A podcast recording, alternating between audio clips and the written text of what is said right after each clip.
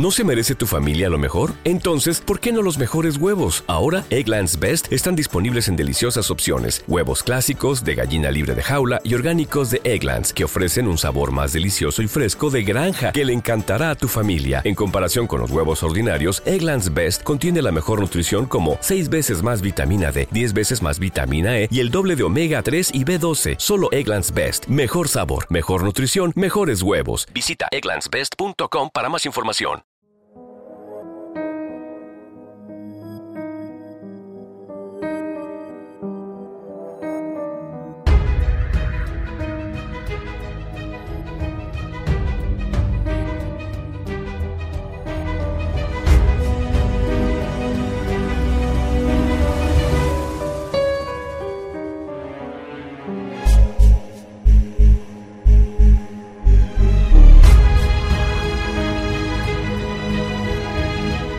El Conde de Montecristo, de Alexandre Dumas.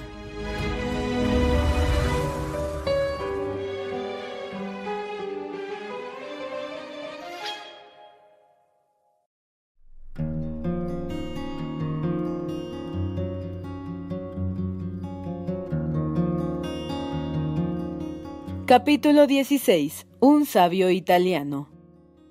Dantes recibió en sus brazos a aquel nuevo amigo por tanto tiempo esperado y lo llevó junto a su ventana para que le alumbrase por entero la tenue luz del calabozo. Era un hombre pequeño de estatura, encanecido más por las penas que por los años, ojos de mirada penetrante, ocultos por espesas cejas, también un tanto canas y de larguísima barba que todavía se conservaba negra.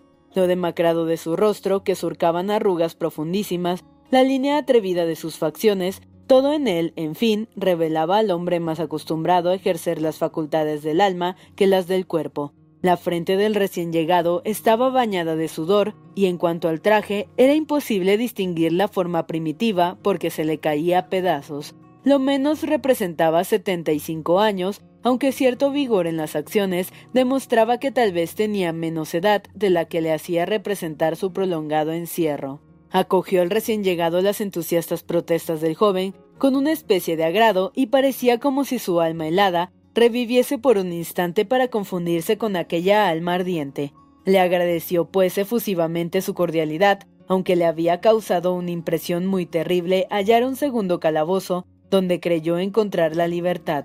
Veamos primeramente, le dijo, si hay medio de que los carceleros no den con el kit de nuestras entrevistas, nuestra tranquilidad futura consiste en que ellos ignoren lo que ha pasado. Y al decir esto, se inclinó hacia la excavación y alzando la piedra en vilo, aunque era grande su peso, la volvió a colocar en su sitio. Esta piedra ha sido arrancada con poca precaución, dijo al inclinarse. ¿Tiene herramientas? Y usted, le respondió Dantes admirado. ¿Las tiene acaso?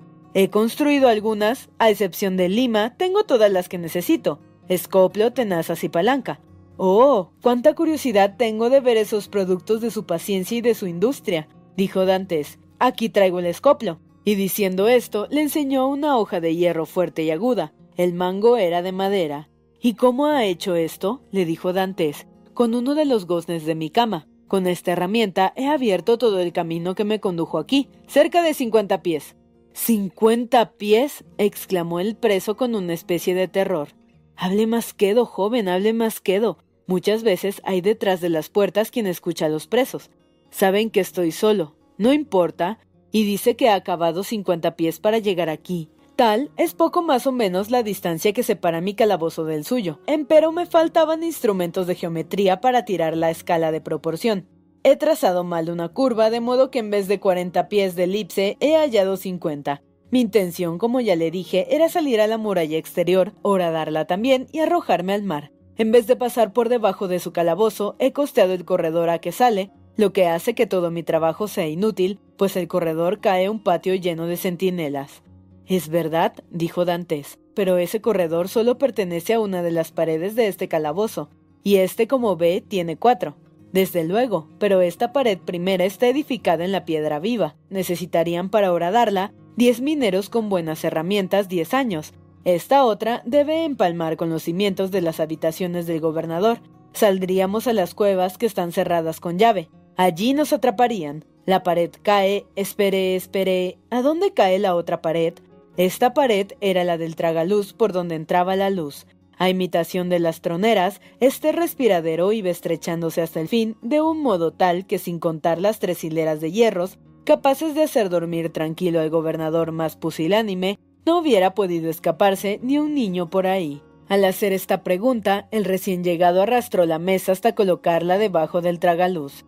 Suba, dijo a Dantes. Dantes obedeció, subió sobre la mesa y adivinando el intento de su compañero, apoyó la espalda en la pared y le alargó ambas manos desde encima de la mesa. Entonces el hombre que se había llamado a sí mismo con el número de su calabozo, y cuyo verdadero nombre ignoraba Dantes, aún con más ligereza que la que su edad hacía presumir, subió del suelo a la mesa y luego, flexible como un gato o un reptil, de la mesa a las manos de Dantes y de las manos a las espaldas. De este modo, doblándose extremadamente, porque no le permitía otra cosa el techo del calabozo, pudo meter la cabeza entre la primera fila de hierros y mirar arriba y abajo, retirando al momento la cabeza con mucha prima, a la vez que exclamaba Oh, oh, ya lo sospechaba yo.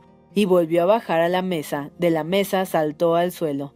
¿Qué sospechaba? preguntó ansioso el joven, saltando también. El anciano se quedó meditabundo. Sí, dijo, eso es. La cuarta pared del calabozo da una galería exterior a una especie de rondada por donde pasan patrullas y donde hay centinelas.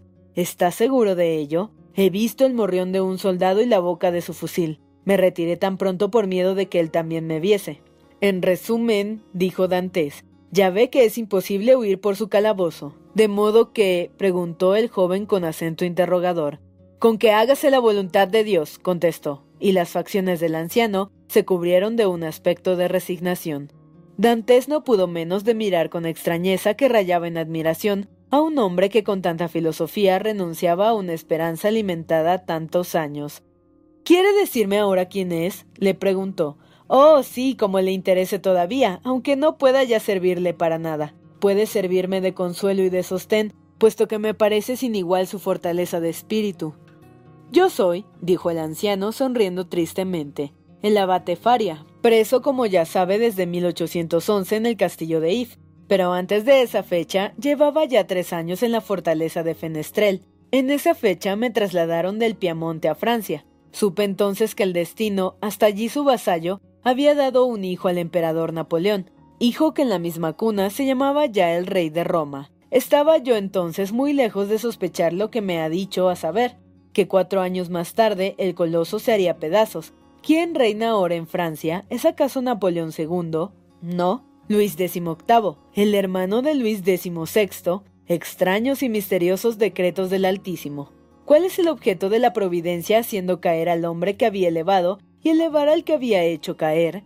Dante seguía con la vista aquel hombre que olvidaba un momento su propio destino para ocuparse de tal del mundo. Sí, sí, prosiguió. Lo mismo que en Inglaterra, después de Carlos I, Cromwell, después de Cromwell, Carlos II, y quizá después de Jacobo II, algún pariente, algún príncipe de Orange, algún estatuder que se corone rey y con él nuevas concesiones al pueblo, y constitución y libertad. Usted lo verá, joven, dijo volviéndose hacia Dantes y mirándole con ojos brillantes y profundos, como debían de tener los profetas. Usted lo verá, puesto que todavía tiene edad para verlo. Ay, si salgo de aquí. Justamente, respondió el abate Faria. Estamos presos, aunque hay momentos en que lo olvido y me creo libre, atravesando mi vista por entre los muros que me encierran. ¿Pero por qué está preso? Ay, por haber soñado en 1807 lo que Napoleón quiso realizar en 1811, porque como él quise formar con todos esos principados que hacen de Italia un nido de reyesuelos tiránicos y débiles, un imperio compacto y fortísimo, porque creía hallar mi César Borgia en un bobo coronado que aparentó comprenderme para engañarme mejor. Mi proyecto era el de Alejandro VI y el de Clemente VII. Siempre fracasará puesto que ellos lo emprendieron inútilmente y Napoleón no pudo acabar de realizarlo. No hay duda, Italia está maldita. El anciano inclinó la cabeza. Dantes no comprendía cómo un hombre puede arriesgar su existencia por semejantes intereses. Bien que a decir verdad, si conocía a Napoleón por haberle visto y haberle hablado, en cambio ignoraba completamente quiénes fuesen Clemente VII y Alejandro VI, con lo cual fue contagiándose de la creencia de su carcelero, creencia general en el castillo de If, y dijo al anciano ¿No es usted el eclesiástico a quien se cree enfermo? A quien se cree loco, querrá decir, ¿no es verdad? No me atrevería, dijo sonriendo Dantes. Sí, sí, prosiguió el abate con amarga sonrisa. Soy yo el que divierte hace tanto los huéspedes de este castillo y el que divertiría a los niños si lo hubiese en esta mansión de duelo sin esperanza. Se quedó Dantes un momento inmóvil y mudo. Con que renuncia a huir, dijo al cabo. Lo reconozco imposible. Es volverse contra Dios, intentar lo que Dios no quiere. ¿Por qué se desanima? También es pedir mucho a la providencia querer a la primera tentativa, de manera que no puede volver a la excavación por otro lado. Pero así habla de volver, no sabe lo que ya he hecho, ignora que he necesitado cuatro años para construir las herramientas que poseo, no sabe que hace diez años que pico y cavo una tierra tan dura como el granito, sabe que he necesitado desencajar piedras que en otro tiempo hubiera yo creído imposible mover, que he pasado días enteros en esta empresa titánica, creyéndome dichoso por la noche con haber minado una pulgada en cuadro de ese vetusto cimiento que hoy es ya tan duro como la misma piedra, ignora acaso que para ocultar los escombros que sacaba, he necesitado horadar la bóveda de una escalera y que en ella los he ido depositando hasta el punto de que hoy no puede ya contener un puñado de polvo más. No sabe por último que ya creía tocar al fin de mi trabajo que no me quedaban más fuerzas que las precisas para esto, cuando Dios no solamente lo aleja, sino que lo alarga indefinidamente. Así, le repito que le dije, nada haré desde ahora para alcanzar mi libertad, puesto que Dios quiere que por siempre la haya perdido. Edmundo bajó la cabeza para no revelar a aquel hombre que la, que la alegría de tener un compañero le impedía compartir como debiera el dolor que experimentaba el preso de no haber podido salvarse. El abate se dejó caer sobre la cama de Edmundo, que permaneció de pie. Jamás había pensado en la fuga el joven. Tienen algunas cosas tal aire de imposibles que no se nos ocurre la idea de intentarlas y hasta las evitamos instintivamente. Efectuar una mina de 50 pies, empleando tres años para salir por todo triunfo a un precipicio que cae al mar, arrojarse desde 50, 60, 70 o acaso 100 pies de altura, para hacerse pedazos en una roca, sin antes la bala del centinela no ha hecho su oficio. Verse obligado, si se escapa de tantos peligros, nada menos que a nadar una legua, era lo bastante para que cualquiera se resignara, y ya hemos visto que a Dantes le faltó poco para llevar esta resignación hasta el suicidio. Pero ahora que el joven había visto a un anciano agarrarse de su vida con tanta energía, dándole ejemplo de resoluciones desesperadas, se puso a reflexionar y hacer cuentas con su valor.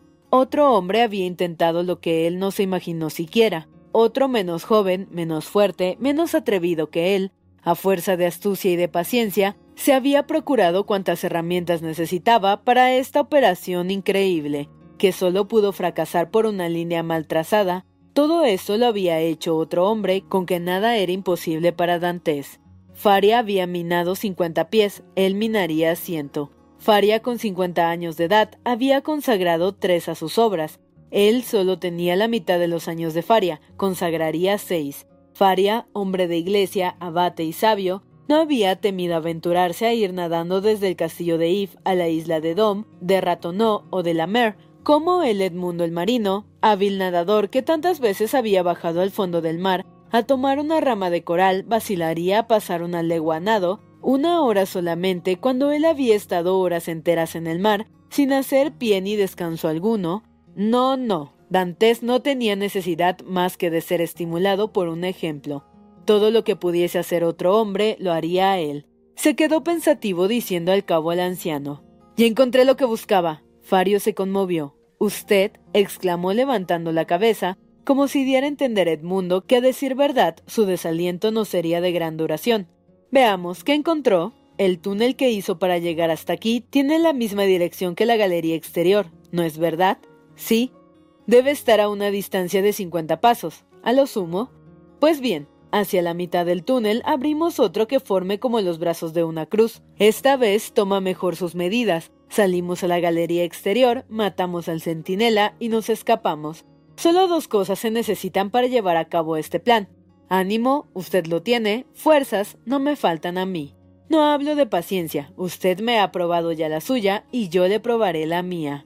Aguarde que aún no sabe mi querido compañero de qué especie son mis ánimos, respondió el abate. ¿Y qué use puedo hacer de mis fuerzas? En cuanto a la paciencia, creo que demostré bastante al volver a empezar por la mañana la tarea de la noche y por la noche la tarea del día, pero cuando lo hice me imaginaba servir a Dios dando libertad a una de sus criaturas que por ser inocente no podía ser condenado. ¿Y no sucede lo mismo ahora que entonces? le preguntó Dantes, ¿o es que se reconoce culpable desde que me ha encontrado? No, pero no quiero llegar a serlo. Hasta ahora no creí tener que habérmelas sino con las cosas, pero según su plan tendré que habérmelas con los hombres. Yo he podido muy bien atravesar una pared y destruir una escalera, pero no atravesaré un pecho ni destruiré una existencia. ¿Cómo? le dijo Dantes haciendo un leve ademán de sorpresa. Pudiendo escaparse, renunciaría por semejante escrúpulo. Y usted, repuso Faria, ¿por qué no ha asesinado a su carcelero y ha huido disfrazado con su traje? Porque nunca se me ocurrió tal cosa. No, no lo hizo porque el crimen le inspira horror instintivo. Por eso no se le ocurrió tal cosa, replicó el anciano. Nuestro mismo instinto nos advierte que lo natural y lo sencillo es no apartarnos de la línea del deber. El tigre que se alimenta de sangre y cuyo destino es bañarse en sangre, solo necesita que le indique su olfato donde hay una presa que devorar. Al punto se abalanza contra ella y la destroza. Este es su instinto, obedece a él, pero al hombre, por el contrario, le repugna la sangre y no crea que son las leyes sociales las que le prohíben el asesinato, no, son las leyes de la naturaleza. Dante se quedó confundido. Aquellas palabras eran en efecto la explicación de las ideas que habían pasado por su cerebro, o dicho mejor por su alma, porque hay ideas que brotan del cerebro e ideas que brotan del corazón. Además, añadió Faria, en los doce años que llevo de calabozo he recordado las fugas célebres, y aunque pocas, las que han coronado el éxito fueron las meditadas a sangre fría y preparadas lentamente. Así huyó de Vincennes el duque de Beaufort, así de Fort Pebec el abate de Vauquois, y así la Tut de la Bastilla. Ha habido además otras fugas de paradas por la casualidad, y esas son las mejores. Créame, esperemos una ocasión y si se presenta, aprovechémosla. A usted no ha sido fácil esperar, dijo Dante suspirando. Su continua tarea le ocupaba todos los instantes y cuando no tenía esperanza para consolarse. Tiene presente que no me ocupaba solo en eso, dijo el abate. Pues ¿qué hacía? ¿Escribir o estudiar? ¿Le dan papel, tinta y plumas? No, pero yo me lo he hecho. ¿Usted hace papel, tinta y plumas? exclamó Dantes. Sí. Dantes, admirado, miró a aquel hombre, aunque costándole trabajo creer lo que decía. Faria notó esta ligera duda y le dijo Cuando venga a mi cuarto le enseñaré una obra completa, resultado de todos los pensamientos, reflexiones e indagaciones de toda mi vida. La había imaginado a la sombra del Coliseo, en Roma, al pie de la columna de San Marcos en Venecia y a orillas del Arno en Florencia. Entonces yo no sospechaba siquiera que mis verdugos me obligarían a escribirle en un calabozo del castillo de If. Se intituló mi libro Tratado sobre la posibilidad de una sola monarquía italiana. Formará un volumen en un cuarto muy abultado. Y la ha escrito en dos camisas. He inventado una preparación que pone al lienzo liso y compacto como el pergamino. Usted también es químico, poca cosa. He conocido a Lavoisier y tratado amistosamente con cannabis. Pero para esa obra ha necesitado algunos apuntes históricos. ¿Tiene libros? En Roma tenía una biblioteca de cerca de 5.000 volúmenes, y a fuerza de leerlos y releerlos, comprendí que con 150 obras elegidas con inteligencia, se posee, sino el resumen completo del saber humano, lo más útil tan siquiera. Dediqué tres años de mi vida a leer y releer esas 150 obras, de modo que cuando me prendieron las sabía casi de memoria, y con un leve esfuerzo las he ido recordando todas en mi prisión. De cabo a rabo podría recitarle a Tucídides, Genofonte, Plutarco, Tito Livio, Tácito, Strada, Jornadés, Dante, Montaigne, Shakespeare, Spinoza, Maquiavelo y Bossuet. Solamente les cito los más importantes. ¿Sabe muchos idiomas? Hablo cinco lenguas, el alemán, el francés, el italiano, el inglés y el español. Con ayuda del griego antiguo, comprendo el griego moderno, aunque lo hablo muy mal. Lo estoy al presente estudiando. ¿Lo está estudiando? dijo Dantes. Sí, ciertamente. He hecho un vocabulario de las palabras que sé, combinándola de todas las maneras, para que puedan expresar lo que pienso. Sé cerca de mil palabras y en rigor no necesito de más, aunque haya cien mil en los diccionarios, si no me equivoco. No seré quizás elocuente, pero me daré a entender, y con eso me basta. Cada vez más asombrado, Edmundo empezaba a juzgar sobrenaturales las facultades de aquel hombre. Puso empeño en tomarle en descubierto en algún punto y continuó. Pero si no le han dado plumas, ¿cómo ha podido escribir esta obra tan voluminosa? He hecho plumas excelentes que a ser conocidas las preferiría todo el mundo con los cartílagos de la cabeza de esos enormes pescados que algunas veces nos dan a comer los días de vigilia, por lo cual veo con mucho placer llegar los miércoles, los viernes y los sábados, porque espero aumentar mi provisión de plumas y porque son mi tarea más dulce los trabajos históricos, yo lo confieso. Absorbiéndome en el pasado me olvido del presente, volando libre y a mis anchas por la historia me olvido de que no tengo libertad. Pero ¿y la tinta? ¿Con qué hace la tinta? dijo Dantes.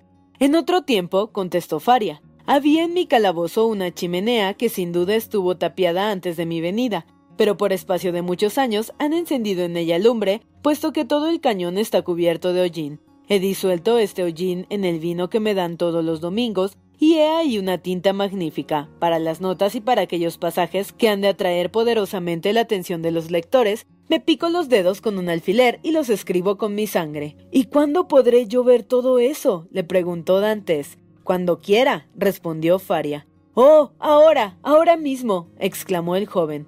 Pues sígame, dijo Faria, y se metió en el camino subterráneo. Dantes le siguió.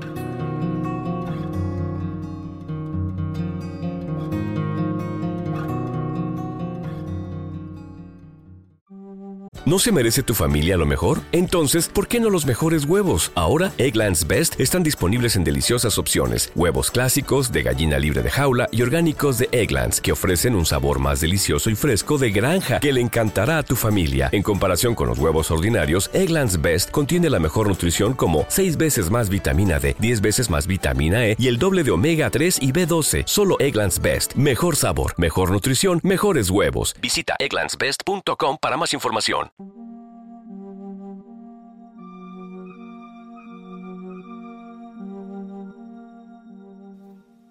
Capítulo 17. El calabozo del abate Faria.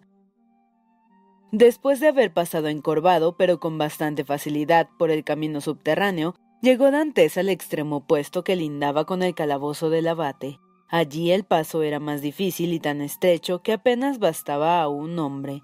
El calabozo del abate estaba embaldosado, y levantando una de estas baldosas del rincón más oscuro, fue como comenzó la maravillosa empresa cuyo término vio Dantes y de pie todavía se puso a examinar el cuarto con suma atención. A primera vista no presentaba nada de particular. Bueno, dijo el abate, no son más que las doce y cuarto, podemos disponer aún de algunas horas. Dantes miró en torno suyo buscando el reloj que el abate había podido ver la hora con tanta seguridad. Observe, le dijo Faria, ese rayo de luz que entra por mi ventana y repare en la pared las líneas que yo he trazado. Gracias a estas líneas, combinadas con el doble movimiento de la Tierra y la elipse que ella describe en derredor del Sol, sé con más exactitud la hora que si tuviese reloj, porque el reloj se descompone y el Sol y la Tierra no se descomponen jamás. Dantes no había comprendido nada de esta explicación, al ver salir el sol detrás de las montañas y, y ponerse en el Mediterráneo, siempre había creído que era el sol quien giraba, no la Tierra. Este doble movimiento del globo que habitamos, y que él, sin embargo, no echaba de ver, se le antojaba casi imposible, con que en cada una de las palabras de su interlocutor entreveía misteriosos profundos de ciencia tan admirables, misterios profundos de ciencia tan admirables, como las minas de oro y de diamantes que visitó años atrás en un viaje que hizo a Gusarate y Golconda. Veamos, dijo al abate, estoy impaciente por examinar sus tesoros. Se dirigió Faria a la chimenea y levantó con ayuda del cincel que tenía siempre a la mano la piedra que en otro tiempo sirvió de hogar que ocultaba un hoyo bastante profundo. En este hoyo estaban guardados todos los objetos de que habló a Dantes. El abate le preguntó ¿Qué quiere ver primero? Enséñeme su obra sobre Italia. Faria sacó de su precioso armario tres o cuatro rollos de lienzo semejantes a hojas de papiro. Eran retazos de tela de cuatro pulgadas sobre poco más o menos de ancho por dieciocho de largo. Estaban todos numerados y llenos de un texto que Dantes pudo leer porque era italiano, lengua materna del abate, y que Dantes como provenzal conocía perfectamente. Vea, todo está aquí, Hace ocho días que he escrito la palabra fin en el lienzo sexagésimo octavo. Me he quedado sin dos camisas y sin todos mis pañuelos, pero si algún día salgo de aquí y si logro encontrar en Italia un impresor que se atreva a imprimirla, tengo asegurada mi reputación. Sí, respondió Dantes, bien lo veo. Enséñeme ahora, yo se lo suplico, las plumas con que ha escrito esta obra. Véalas, dijo Faria, enseñó al joven una varita como de seis pulgadas de largo y como el mango de un pincel de grueso, a cuyo extremo había puesto y atado con un hilo uno de los tales cartílagos aún manchado con la tinta de que habló a Dantes. Era picudo y tenía puntos como una pluma ordinaria. Dantes lo examinó buscando con la mirada por el cuarto el instrumento con que había sido cortado. Ah, busca el cortaplumas, ¿no es cierto? le preguntó Faria. Esa es mi obra maestra. Lo he hecho así como este cuchillo del hierro de un candelero viejo. El cortaplumas cortaba como una navaja de afeitar y en cuanto al cuchillo, reunía la ventaja de poder servir de cuchillo y de puñal. Dantes contempló estos diferentes objetos con la misma curiosidad con que en las tiendas de Quincalla de Marsella había examinado otras veces las chucherías construidas por los salvajes y traídas de los mares del sur por marinos aventureros. En cuanto a la tinta, dijo Faria, ya sabe cómo me la proporciono. Sepa además que la voy haciendo a medida que la necesito. Pero lo que más me admira, dijo Dantes, es que los días le hayan bastado para trabajos tan grandes. Disponía también de las noches, respondió el abate. Es como los gatos, ve a oscuras. No, pero Dios ha dado al hombre la inteligencia para remediar la pobreza de sus sentidos. La luz me la procuré. ¿De qué modo? De la comida que me traen, extraigo la grasa, la derrito, y hago una especie de aceite muy espeso. Mire mi luz. Y el, y el abate enseñó a Edmundo una especie de lamparilla semejante a las que suelen emplear en los festejos públicos. Pero ¿y el fuego? He aquí dos pedernales con su correspondiente yesca. Con pretexto de una enfermedad cutánea, pedí un poco de azufre que me concedieron. Dantes puso sobre la mesa los objetos que tenía en la mano e inclinó la cabeza sintiéndose humillado por tanta perseverancia y fortaleza de espíritu. Y esto no es todo, prosiguió Faria, porque nadie debe ocultar sus tesoros en un mismo sitio. Vamos a otra cosa. Enseguida colocaron la baldosa en su sitio, echó un poco de tierra por encima del abate, la pisoteó para que desapareciese todo rastro de solución de continuidad, y enseguida separó su cama del sitio en que se hallaba. Detrás de la cabecera, oculto con una piedra que lo cerraba casi herméticamente, había un agujero que contenía una escala de cuerda de veinticinco a treinta pies de largo. Dantes la examinó y la encontró de una solidez a toda prueba. ¿Quién le dio la cuerda que habrá necesitado para esta obra maravillosa? Al principio algunas camisas que yo tenía y después la ropa de mi cama que he deshilachado en tres años de mi prisión en Fenestrel. Cuando me transportaron al castillo de If, hallé medio para traerme las hilas y aquí continué mi trabajo. Pero no advirtieron que las sábanas de su cama se iban quedando sin dobladillos. No, que yo las cosía. ¿Con qué? Con esta aguja y de uno de los jirones de su vestido sacó Faria una espina larga y afilada que llevaba consigo. Sí, prosiguió Faria, tuve primeramente intenciones de limar los hierros y huir por esa ventana, que como ve es más grande que la suya, y aún lo hubiese agrandado para escaparme, pero descubrí que caía a un patio interior y renuncié a mi proyecto por aventurado. Conservo, sin embargo, la escala para cualquier caso imprevisto, para una de esas fugas que proporciona la casualidad, como antes le decía. Aunque al parecer Dantes examinaba la escala, pensaba en realidad en otra cosa. Se le había ocurrido de repente que aquel hombre tan ingenioso, tan sabio, tan profundo, quizás acertaría a ver claro en las tinieblas de su propia desgracia que él nunca había podido penetrar. ¿En qué piensa? le preguntó el abate con una sonrisa, creyendo que el ensimismamiento de Dantes procedía de su admiración. Pienso, en primer lugar, en la inmensa inteligencia que ha empleado para llegar a esta situación, ¿Qué no habría hecho gozando de libertad? Quizás nada, acaso mi cerebro exuberante se hubiera evaporado en cosas pequeñas. Así como es necesaria la presión para hacer estallar la pólvora, así el infortunio es necesario también para descubrir ciertas minas misteriosas ocultas en la inteligencia humana. La prisión ha concentrado todas mis facultades intelectuales en un solo punto, que por ser estrecho ha ocasionado que ellas choquen unas con otras, como ya sabe, del choque de las nubes resulta la electricidad, de la electricidad el relámpago y del relámpago la luz. Yo no sé nada, contestó Dantes humillado por su ignorancia. Casi todas las palabras que pronuncia carecen para mí de sentido. Qué dichoso es sabiendo tanto. El abate sonrió. ¿No decía ahora que pensaba en dos cosas? Sí, solo me ha dicho la primera. ¿Cuál es la segunda? La segunda es que usted me ha contado su historia y yo no he referido la mía. Su historia joven es demasiado corta para encerrar sucesos de importancia. Sin embargo, repuso Dantes, contiene una desgracia inmensa, una desgracia inmerecida, y quisiera para no blasfemar de Dios, como lo he hecho hartas veces, poder quejarme de los hombres. ¿Se cree inocente del crimen que se le acusa? Completamente, lo juro por las únicas personas caras a mi corazón, por mi padre y por Mercedes. Veamos, cuénteme su historia, dijo Faria cerrando su escondrijo y volviendo a poner la cama en su lugar. Dantes hizo la relación de todo lo que él llamaba su historia, que se limitaba a un viaje a la India, dos o tres a Levante, llegando al fin a su último viaje, a la muerte del capitán Leclerc, al encargo que le dio para el gran mariscal, a su plática con éste, a la misiva que le confió para un tal señor Noirtier, a su llegada a Marsella, a su entrevista con su padre, a sus amores, a su desposorio con Mercedes, a la comida de aquel día y por último a su detención, a su interrogatorio, a su prisión provisional en el Palacio de Justicia y a su traslación definitiva al castillo de I. Desde este punto no sabía nada más, ni aun el tiempo que llevaba encerrado. Acabada la relación, el abate se puso a reflexionar profundamente. Después de un corto espacio, dijo Hay en legislación un axioma profundísimo que prueba lo que hace poco yo le decía.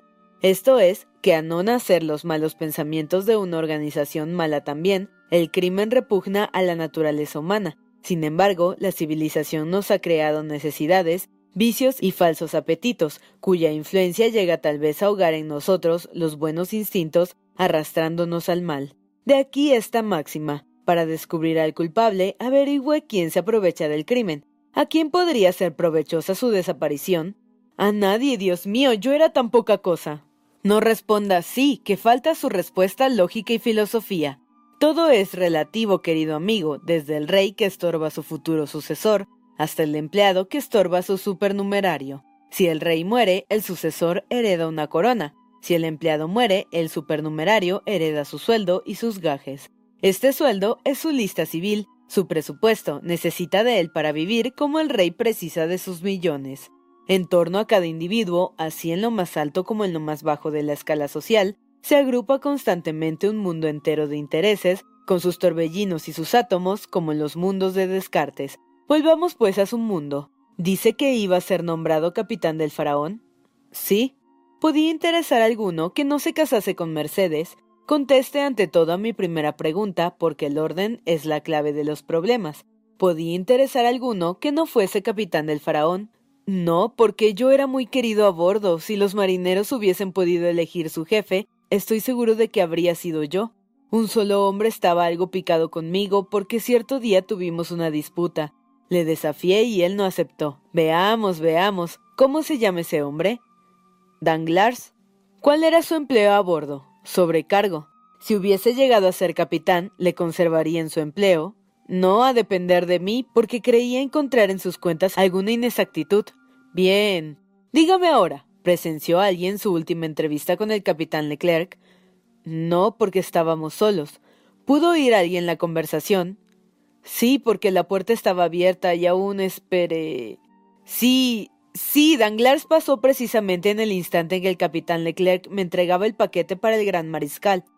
Bien, murmuró el abate, ya dimos con la pista. Cuando desembarcó en la isla de Elba, ¿le acompañó a alguien? Nadie. Y le entregaron una misiva. Sí, el gran mariscal. ¿Qué hizo con ella? La guardé en mi cartera. Llevaba su cartera, y cómo una cartera capaz de contener una carta oficial podía caber en su bolsillo, tiene razón, mi cartera estaba a bordo. Luego fue a bordo donde colocó la carta en la cartera. Sí.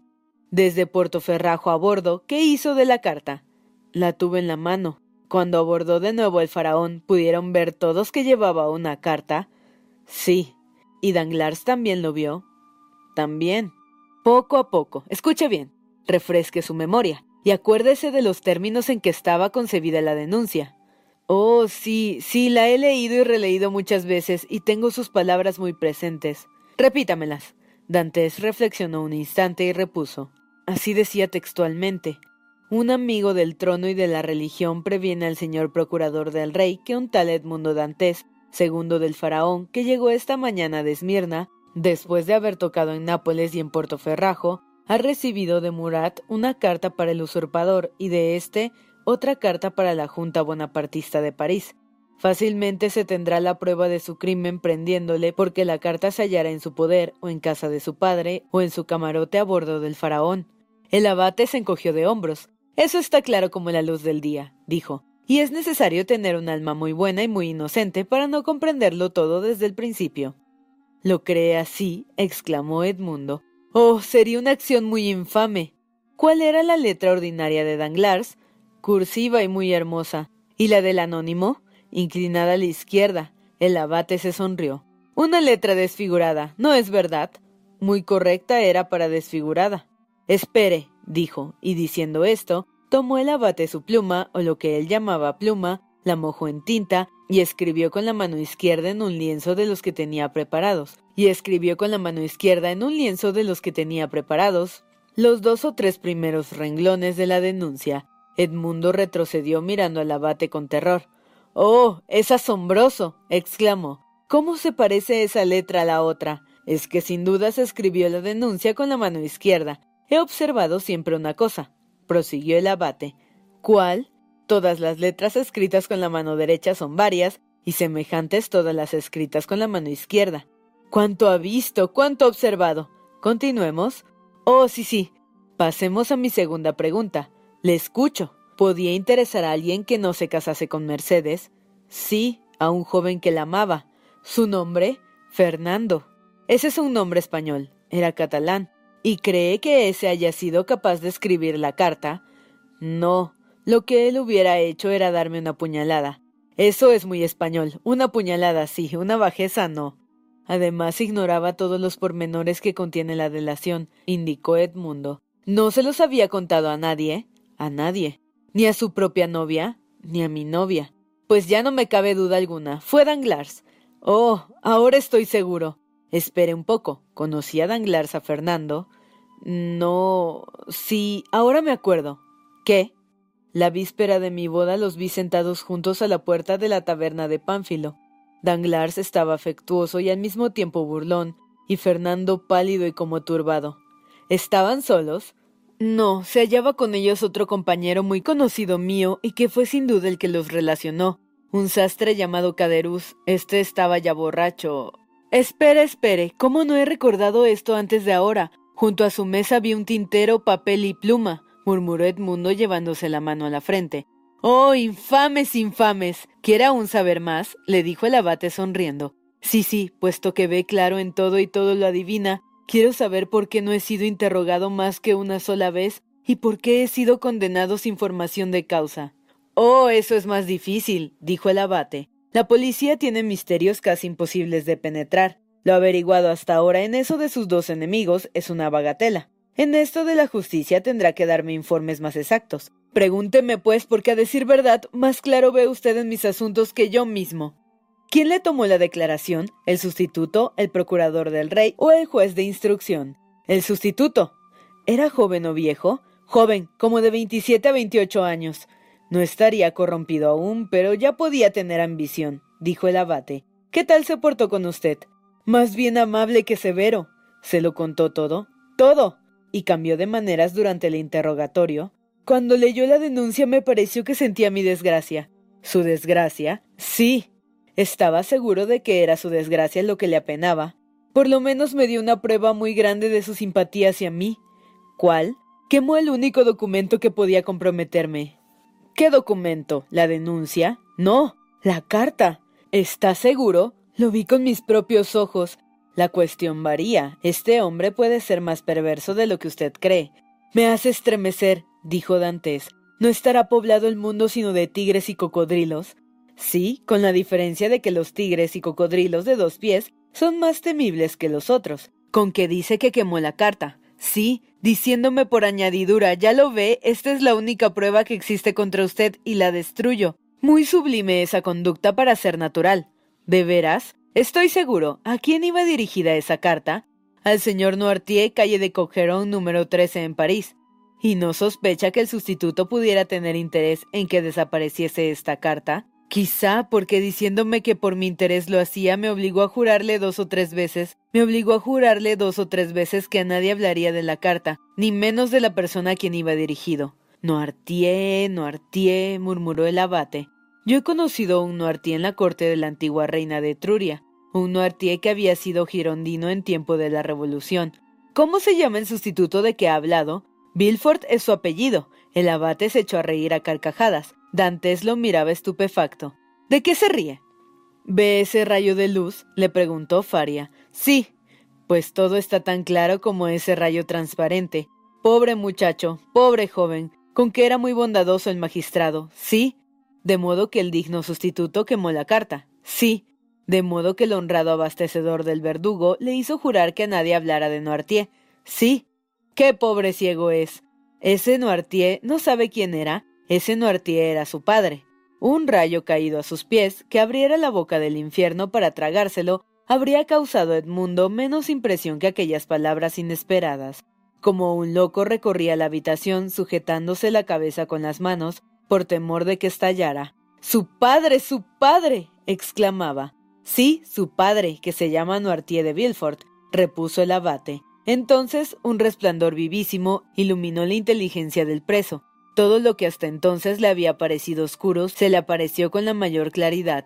Las bruscas alteraciones de Bilford durante el interrogatorio, la carta quemada, el juramento que le exigió, el tono casi de súplica del magistrado, que en vez de amenazar parecía que suplicase, todo le vino a la memoria. Profirió un grito, vaciló un instante como si estuviera borracho, y lanzándose al agujero que conducía a su calabozo, exclamó Oh, necesito estar a solas para pensar en todo esto y al llegar a su calabozo se arrojó sobre la cama, donde le halló por la noche el carcelero sentado con los ojos fijos, las facciones contraídas e inmóvil y mudo como una estatua.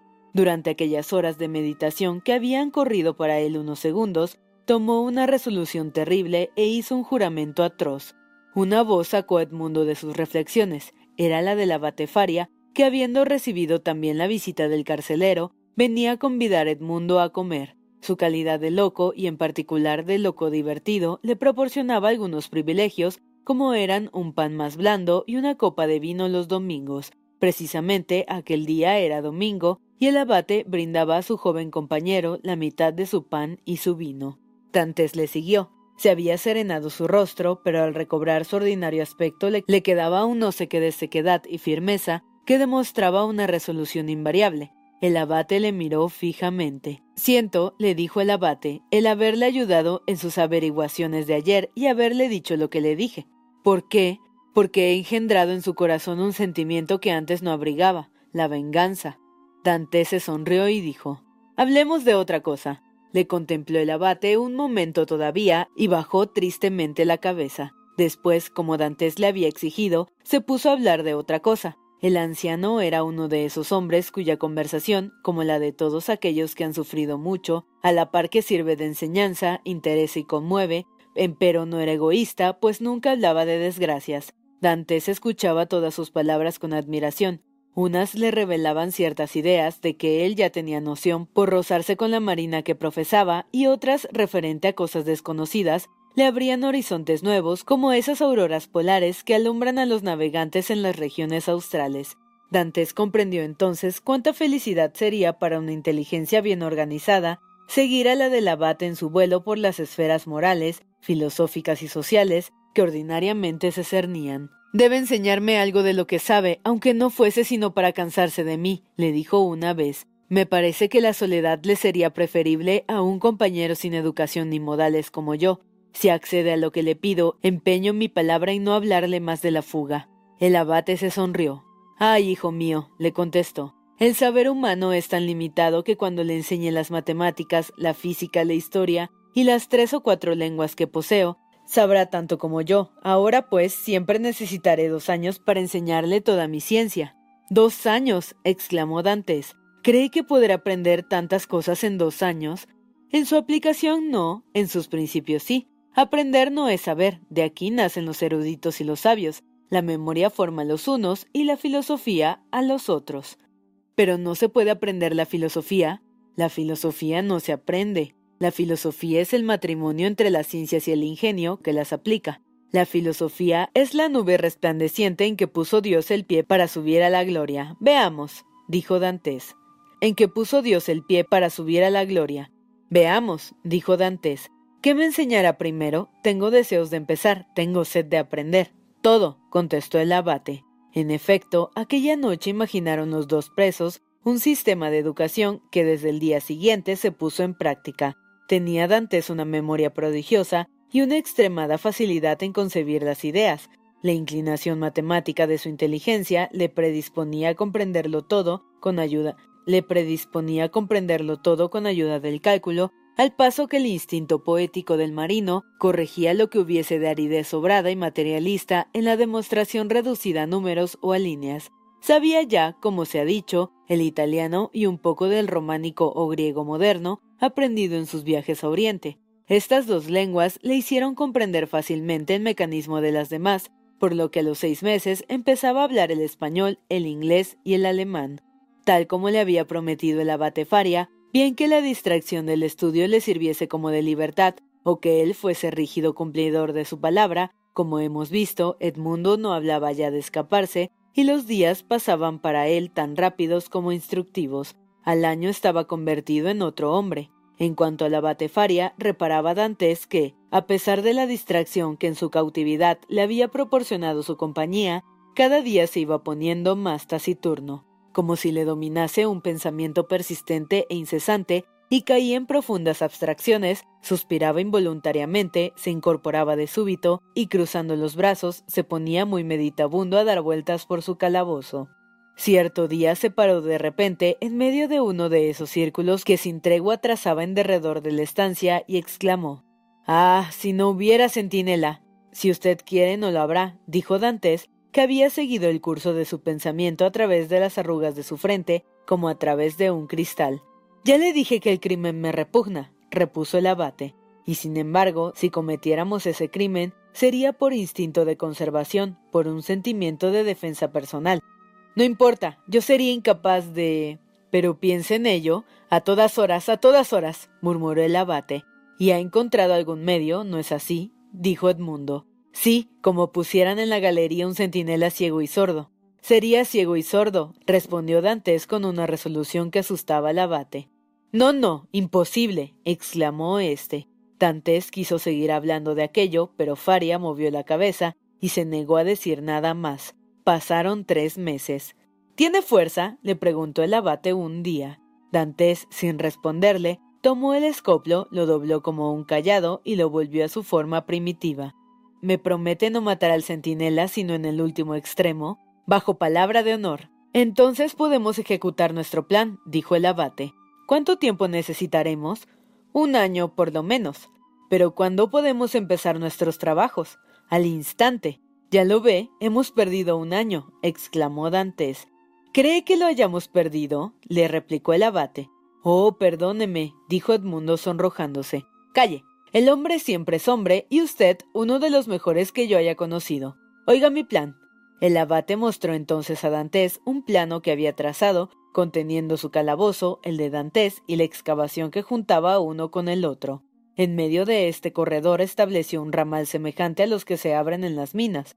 Por él llegaban a la galería del centinela y una vez allí desprendían del suelo una baldosa que en un momento dado se hundiría bajo el peso del centinela, que desaparecería en la excavación. Edmundo se abalanzaba entonces a él cuando aturdido por el golpe de la caída no pudiera defenderse, le sujetaba, le ataba y luego, Saliendo por una de las ventanas de aquella galería, se descolgaban ambos por la muralla exterior, para lo cual les serviría la escala del abate. Este plan era tan sencillo que no podía menos de salir bien, y Dantes lo aplaudió con entusiasmo. Desde aquel instante se pusieron a trabajar los mineros con tanto más ardor cuanto que habían descansado mucho tiempo, y aquel trabajo, según todas las probabilidades, no era sino continuación del pensamiento íntimo y secreto de cada uno de ellos.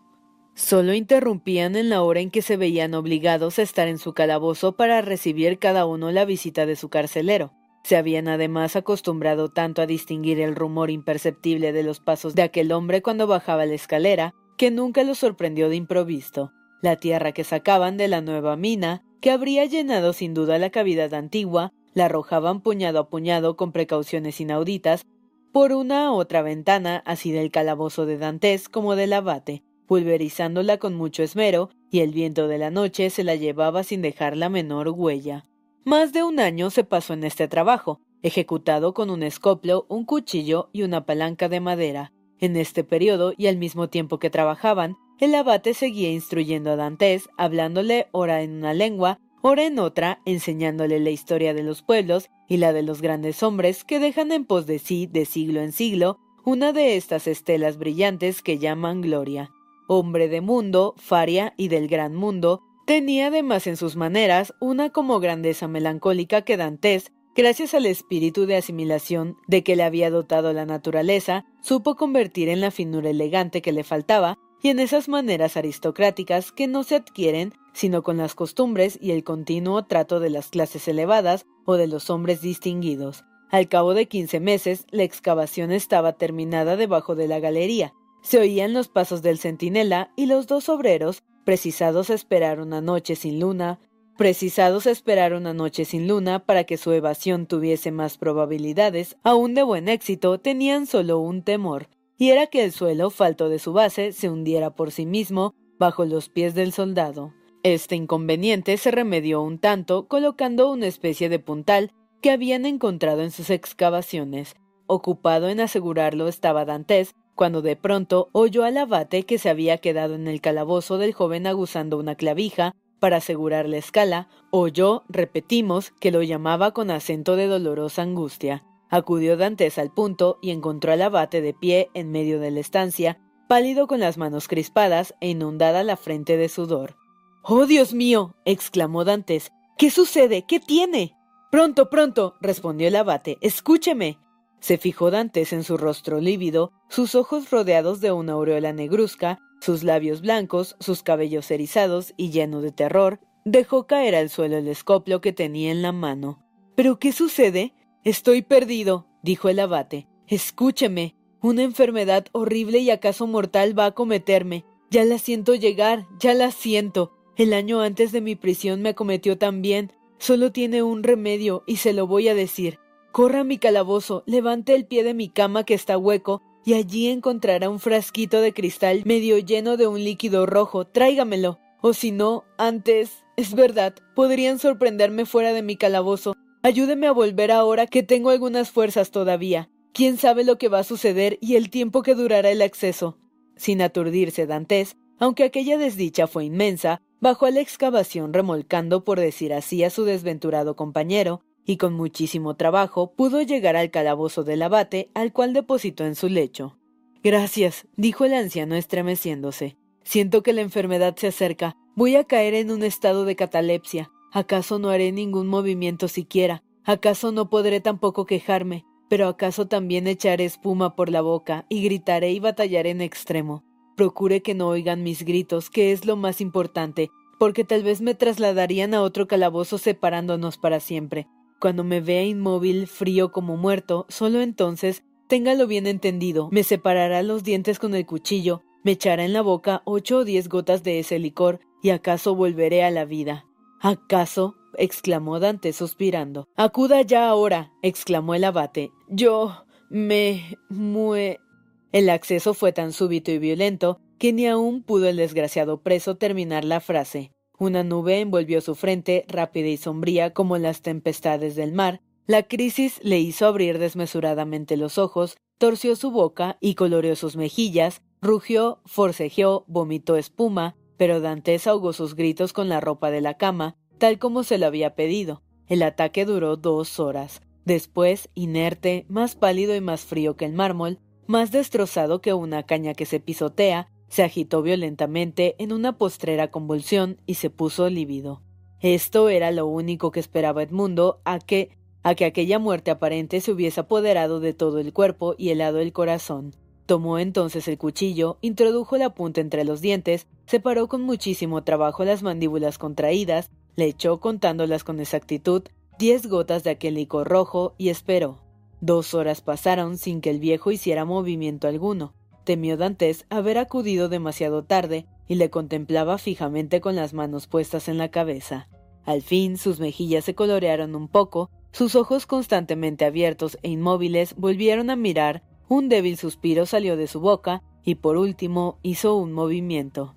Se ha salvado, se ha salvado. exclamó Dantes. El enfermo, que no podía hablar aún, tendió con ansiedad visible la mano hacia la puerta. Se puso Dantes a escuchar y oyó en efecto los pasos del carcelero. Iban a dar las siete. Dantes no había podido ocuparse en calcular el tiempo. Al punto se precipitó por el agujero, volvió a colocar la baldosa sobre su cabeza y pasó a su calabozo. Un instante después se abrió la puerta y el carcelero, como siempre, encontró al joven sentado en su cama. No bien había vuelto la espalda, apenas se perdió en el corredor el ruido de sus pasos, cuando Dantes, lleno de inquietud, sin pensar en la comida, tomó otra vez el camino que siguiera antes, y levantando la baldosa con su cabeza, entró en el calabozo del abate. Este había recobrado ya el conocimiento, pero seguía tendido inerte sobre su lecho. Creía no volverle a ver, dijo Edmundo. ¿Por qué? le preguntó el joven. ¿Pensaba morir? No, pero como todo está dispuesto para la fuga, creí que se escaparía. La indignación se pintó en el rostro de Dantes. Sin usted, ¿me ha creído capaz de escaparme solo? ¿De verdad? exclamó. Ya veo que estaba equivocado, dijo el enfermo. Qué débil y qué rendido estoy. Valor, pronto recobrará las fuerzas, le dijo Edmundo sentándose junto a la cama y tomando una de sus manos. El abate Faria movió la cabeza. La otra vez, le dijo, el ataque me duró una hora, y luego tuve hambre y pude andar solo. Hoy no puedo levantar mi pierna ni mi brazo derecho, y mi cabeza está aturdida, lo que prueba un derrame cerebral. A la tercera vez quedaré enteramente paralítico, o tal vez moriré de repente. No, no, tranquilícese, no morirá. Cuando le dé, si le da, ese tercer ataque, ya estaremos libres, entonces le salvaremos como ahora y mejor que ahora porque tendremos todos los recursos necesarios. Amigo mío, le contestó el anciano, no se engañe usted mismo. La crisis que acabo de pasar me ha condenado a prisión eterna. Para huir es preciso poder nadar. Pues bien, esperaremos ocho días, un mes, dos meses si es necesario. En ese intervalo recobrará sus fuerzas. Todo está preparado para nuestra fuga, y hasta podremos elegir la hora y la ocasión que más nos convenga. El día que se sienta capaz de nadar, aquel mismo día pondremos nuestro proyecto en ejecución. Yo jamás podré nadar, dijo Faria. Este brazo está paralítico, y no para un día, sino para siempre. Levántelo usted mismo y verá cuánto pesa. El joven levantó aquel brazo y volvió a caer inerte por su propio peso. Edmundo suspiró. ¿Ya está convencido, no es cierto? le preguntó a Faria. Créame, sé bien lo que me digo. Desde que sufrí el primer ataque de este mal, ¿Ya está convencido, no es cierto? le preguntó Faria. Créame, sé bien lo que me digo. Desde que sufrí el primer ataque de este mal, no he dejado un punto de pensar en él. Ya me lo esperaba, porque es hereditario en mi familia. Mi padre murió al tercer ataque, y mi abuelo también. El médico que preparó ese licor, que no es otro que el famoso cannabis, me predijo la misma suerte. El médico se engaña, exclamó Dantes. Y tocante a la parálisis no me importa, cargaré con usted y nadaré llevándole la espalda. Joven, repuso el abate, es marino y nadador, y debe saber por consiguiente que con tal peso ningún hombre es capaz de nadar cincuenta brazas. Deje de alucinarse con quimeras, que no puede creer ni su mismo corazón tan generoso. Yo permaneceré aquí hasta que suene la hora de mi libertad, que será la de la muerte. Usted huya, huya. Es joven, diestro y fuerte, no se cuide de mí, le devuelvo su palabra. Oh, entonces, dijo Edmundo, también yo permaneceré aquí. Luego, levantándose y extendiendo su mano sobre Faria, añadió solemnemente Por la sangre de Cristo juro no abandonarle hasta la muerte. El abate contempló a aquel joven tan noble y sencillo, tan grande, leyendo en sus facciones animadas, con el fuego del entusiasmo más puro, la sinceridad de su afecto y la lealtad de su juramento. Lo acepto, contestó. Gracias. Y tendiéndole la mano, añadió Quizás será recompensado por ese afecto tan desinteresado, pero como yo no puedo escaparme y usted no quiere, lo que importa es cegar el subterráneo que hemos hecho bajo la galería. El soldado puede advertir que el suelo repite el eco de sus pasos y avisar al gobernador con lo cual nos descubrirían. Vaya pues a cegarlo usted, ya que desgraciadamente no puedo ayudarle. Emplee toda la noche si es preciso, y no vuelva a verme hasta mañana después de la visita del carcelero. Entonces acaso tendré que decirle alguna cosa importante. Dantes estrechó la mano del abate, que él pagó con una sonrisa, y salió de la prisión obediente y respetuoso, como era en todas ocasiones con su anciano amigo.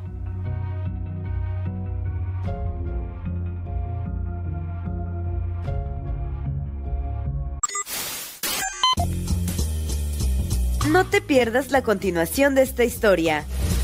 Capítulos todos los lunes, miércoles y viernes. Suscríbete.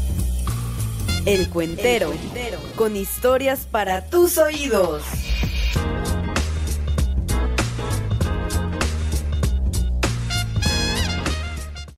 BetMGM has an unreal deal for sports fans in Maryland. Turn $5 into $150 instantly when you place your first wager at BetMGM. Simply download the BetMGM app and sign up using code OldLine150. Then, place a $5 wager on any sport. You'll receive $150 in bonus bets, regardless of your wager's outcome. And if you think the fun stops there, the King of Sportsbooks has plenty of surprises in store. Check out daily promotions, same game parlays, live bets, and so much more. Download the app in Maryland today and get $150 in bonus bets instantly from your first wager only at BetMGM.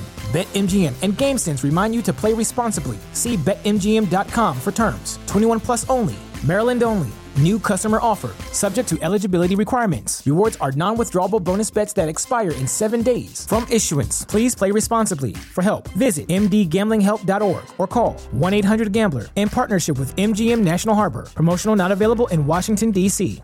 ¿No se merece tu familia lo mejor? Entonces, ¿por qué no los mejores huevos? Ahora, Egglands Best están disponibles en deliciosas opciones. Huevos clásicos, de gallina libre de jaula y orgánicos de Egglands, que ofrecen un sabor más delicioso y fresco de granja que le encantará a tu familia. En comparación con los huevos ordinarios, Egglands Best contiene la mejor nutrición como 6 veces más vitamina D, 10 veces más vitamina E y el doble de omega 3 y B12. Solo Egglands Best. Mejor sabor, mejor nutrición, mejores huevos. Visita egglandsbest.com para más información.